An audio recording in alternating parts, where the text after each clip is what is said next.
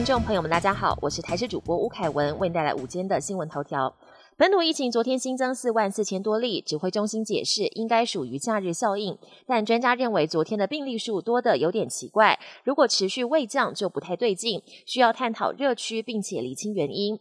专家评估在正常的情况下，有机会在七月十九号左右单日跌破万例，只是还是要小心人流、车流、餐厅流的三流变数。但最快七月第一周，死亡数就能降到百例以下。胸腔科医师苏一峰分享，一名六旬老先生在家当黑数，结果变成氧气依赖。这名患者有慢性阻塞性肺病，本来还算稳定，不需要氧气。最近全家大小都感染，他也被传染，决定在家里当黑数。结果后来开始发高烧，越来越喘，靠氧气机支撑。一个多月过去了，氧气要二十四小时使用，脱离不了。只要氧气一停，血氧就只剩下八十。苏一峰也提醒民众，想要用染疫当疫苗的民众，请三思而行，不要听信什么快乐黑树、无敌星星等言论。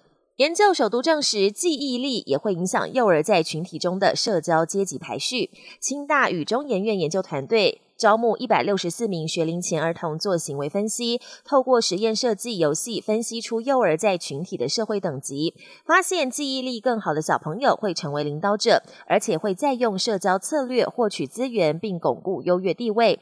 回到实验室，透过行为实验也建立幼鼠的社会阶级，并进一步发现阶级较高的小鼠具有较好的记忆能力。用药物增加小鼠记忆，也可以提高小鼠的阶级地位。国际焦点：G7 峰会二十八号在德国落幕。除了重申力挺乌克兰之外，今年公报再度提到台海和平的重要性，并鼓励和平解决两岸争端。这是继去年首度提到台湾之后，G7 第二度关注台海议题。公报也谴责中国不透明且扭曲市场的国际贸易行为，同时呼吁中国施压俄罗斯停止入侵乌克兰，以及放弃南海大范围的主权声索。不过，对于迫在眉睫的气候议题，公报却没有太多琢磨，让环保团体十分失望。俄罗斯入侵乌克兰后，欧美军事同盟北约在东扩上取得了重大突破。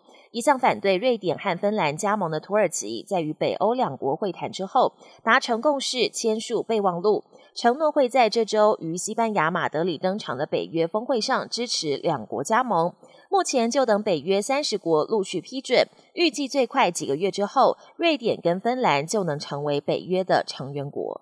美国佛州七名钓客搭船出海钓鱼，遇上了暴风，船当场遭到雷击。一名钓客还拍下雷击瞬间，疑似电流通过全身，昏倒了几秒，所幸人没有大碍。其他乘客也是有惊无险。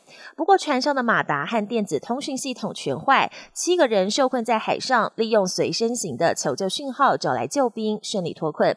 本节新闻由台视新闻制作，感谢您的收听。更多内容请锁定台视各节新闻与台视新闻 YouTube 频道。